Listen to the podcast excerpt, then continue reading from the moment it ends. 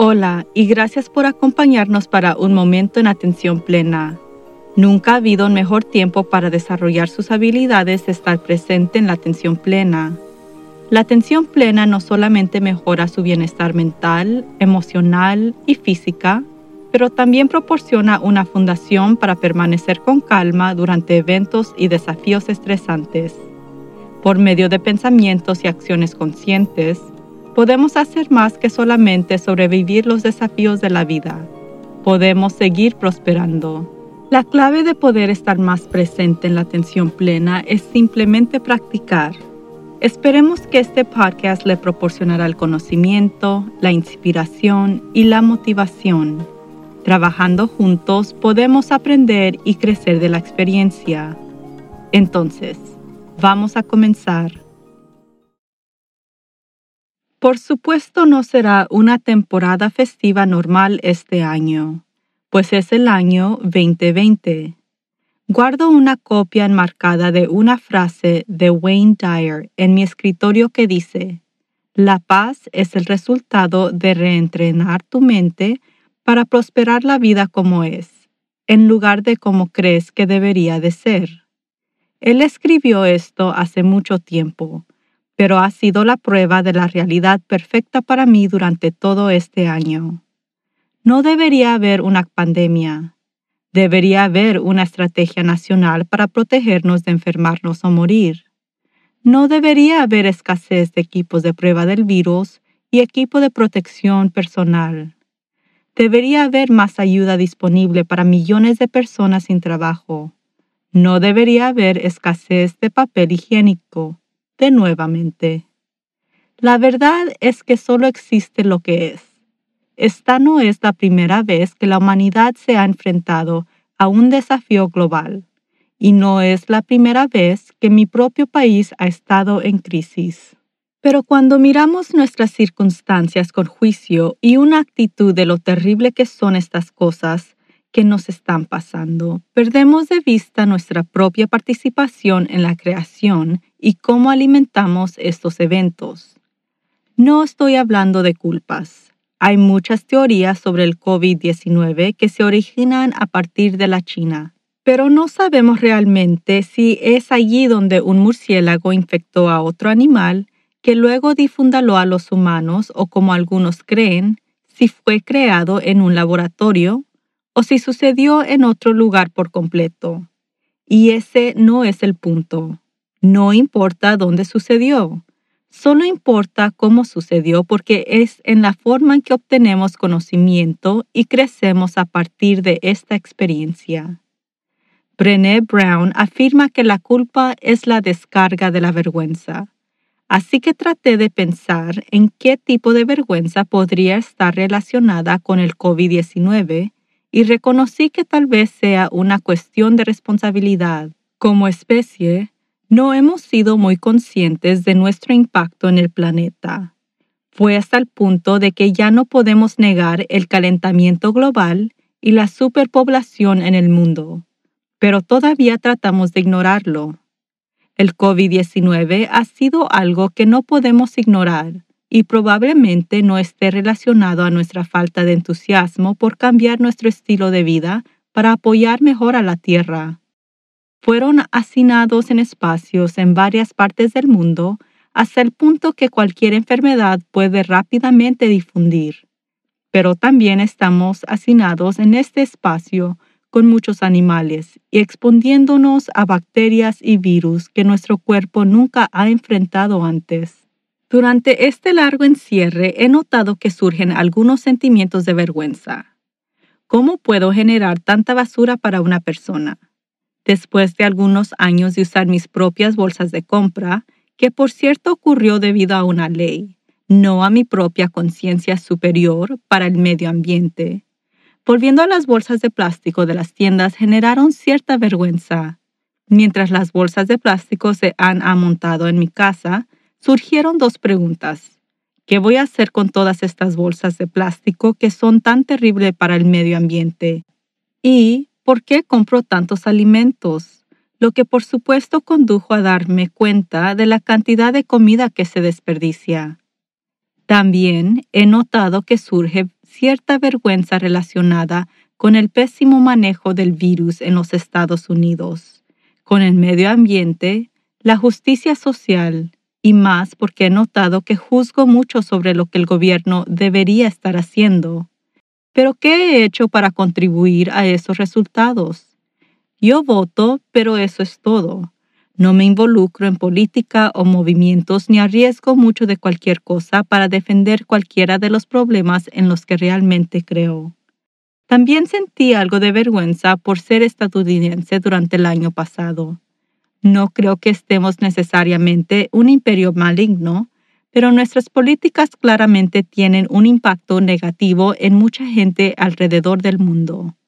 Podría decir que no es mi culpa, no puedo controlar el gobierno, pero ¿soy yo la que estoy contribuyendo al problema? Por supuesto.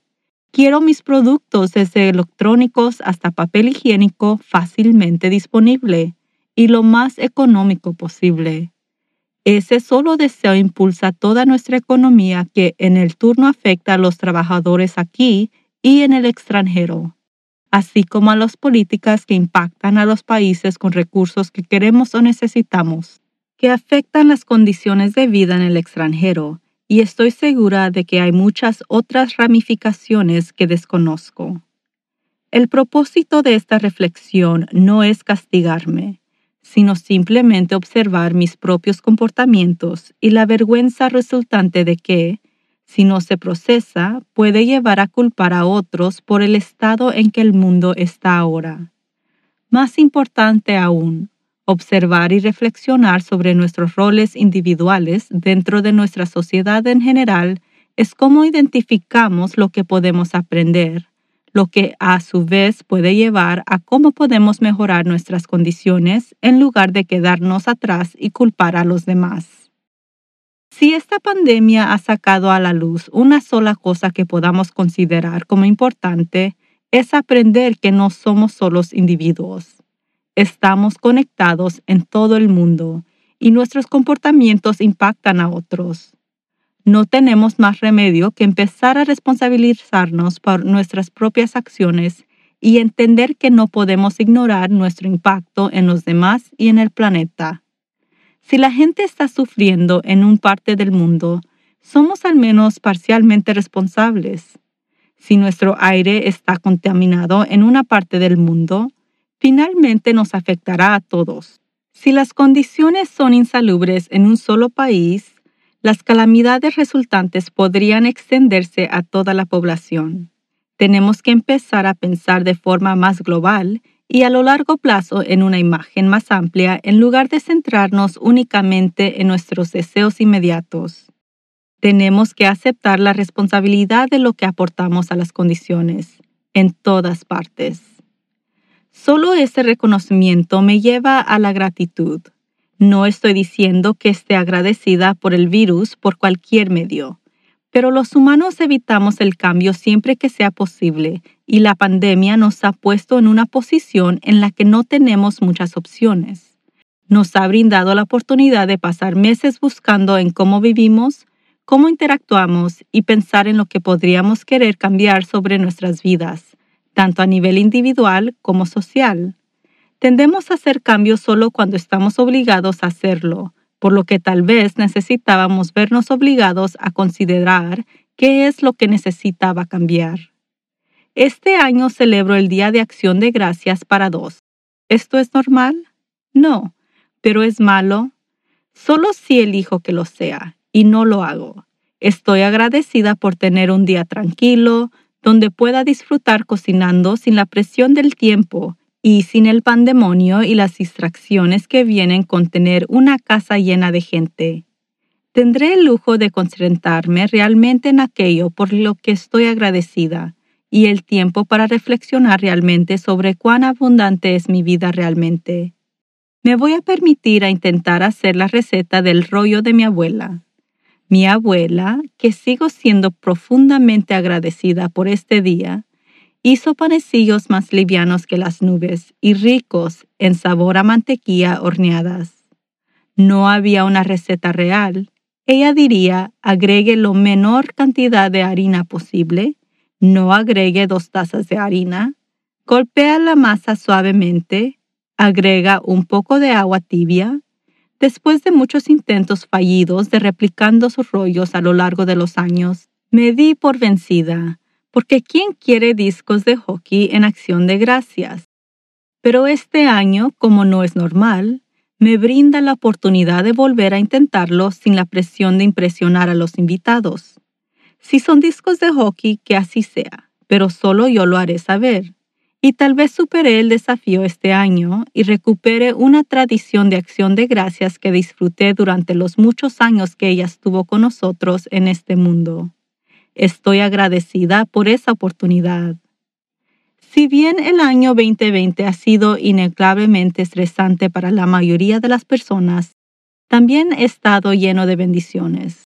Estoy muy agradecida de no haber contraído el virus, por la curación de aquellos que conozco que lo han hecho, por la desaceleración en lo que ahora veo era un estilo de vida demasiado frenética.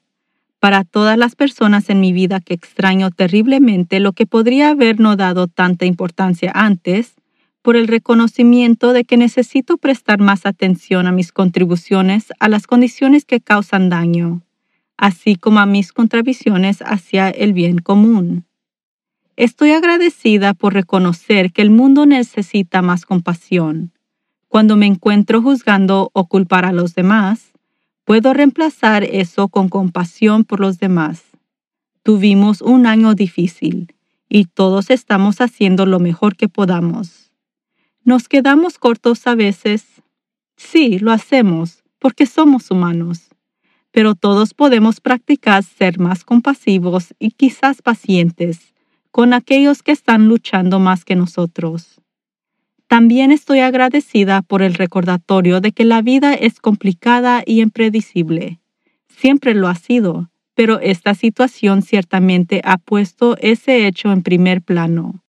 Si me concentro cómo deberían ser las cosas de hecho, no disfrutaré de la paz, entonces estoy agradecida de poder aceptar conscientemente que la vida no me está sucediendo a mí, sino para mí, y que contribuyo a los resultados tanto grandes como pequeños. No conozco todos los cambios que podría hacer todavía, pero el primer paso es simplemente el reconocimiento de que algunas cosas deben cambiar. Parece que todavía tendré mucho tiempo para contemplar eso, así que estaré agradecida por eso también. El Día de Acción de Gracias y las próximas vacaciones de diciembre serán diferentes este año. Pero diferente no significa malo. Diferente nos da una nueva perspectiva y pueda brindar nuevas posibilidades para aprender y crecer. Diferente puede sacarnos de viejos hábitos que ni siquiera sabíamos que estábamos ejecutando. Diferente puede llevar a una mayor conciencia de nuestras propias acciones y comportamientos que pueden ser bien o puede necesitar retoques. Eso no es malo, es una oportunidad de aprendizaje. ¿Qué aprenderá esta temporada navideña? Espero sinceramente que pueda encontrar gratitud por todo lo que aprenda y pueda usarlo para mejorar su propia vida así como la vida de los demás. Espero que cuente sus muchas bendiciones durante las semanas que queden en este año loco y espero que lo haga pensando en cómo sus acciones afectan a los demás. ¿No sería un milagro si todos nos concentráramos un poco más sobre el bienestar de los demás? Además de nosotros mismos, en realidad podríamos terminar el año 2020 representando el verdadero significado de las fiestas, amar y dar a los demás. Creo que sería una bendición para todos nosotros. Encuentre una posición cómoda y cierre los ojos o baje la mirada. Respire hacia adentro. 1, 2, 3, 4 y mantenga durante 1, 2, 3, 4. Exhala hacia afuera. 1, 2, 3, 4, 5, 6, 7, 8 y respire hacia adentro. 1, 2, 3, 4. Mantenga durante 1, 2, 3, 4 y exhale hacia afuera. 1, 2, 3, 4, 5, 6, 7, 8. Y respire hacia adentro. 1, 2, 3, 4 y mantenga durante 1, 2, 3, 4 y exhala hacia afuera. 1, 2, 3, 4, 5, 6, 7, 8. Tome una respiración profunda y purificante y suspire con alivio. Que tenga una semana maravillosa. La vida nos ofrece muchas oportunidades abundantes para simplemente sobrevivirla, incluyendo durante tiempos difíciles. Nuestra intención es de apoyarlo a prosperar a través de una vida de propósito y sentido. Asegúrese de meditar cada día, permanecer presente en la atención plena en sus actividades diarias y por favor permanezca salvo y sano. Hasta la próxima. Por favor suscríbase a Un Momento en Atención Plena con Teresa McKee donde sea que encuentre sus podcasts favoritos y favor de calificar este podcast para que otros puedan encontrarnos. Síganos en las redes sociales en arroba work to live. Un momento en atención plena está escrita y presentada por Teresa McKee. La versión en español es traducida y grabada por Paola Tile. La música del comienzo es Retreat de Jason Farnham. La música del final es Morning Stroll de Josh Kirsch Media Right Productions y la música para la respiración es Angel Stream por Akash Gandhi. Este podcast es producido por Work to Live Productions. Gracias por sintonizar.